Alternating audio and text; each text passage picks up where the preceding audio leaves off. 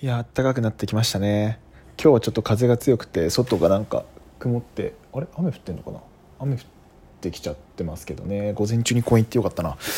でですねもうこの時期になると完全に私が走る時はサンダルなんですよ。前にも言ったんですけど。でちょっとサンダルで走る時のサンダルのおすすめをちょっとしようかなと思います。僕があの使ってるサンダルっていうのは、まあ、いくつかあるんですけど中でもおすすめなのがルナサンダルっていうサンダルです。これ裸足で走る用のサンダルなんですよ。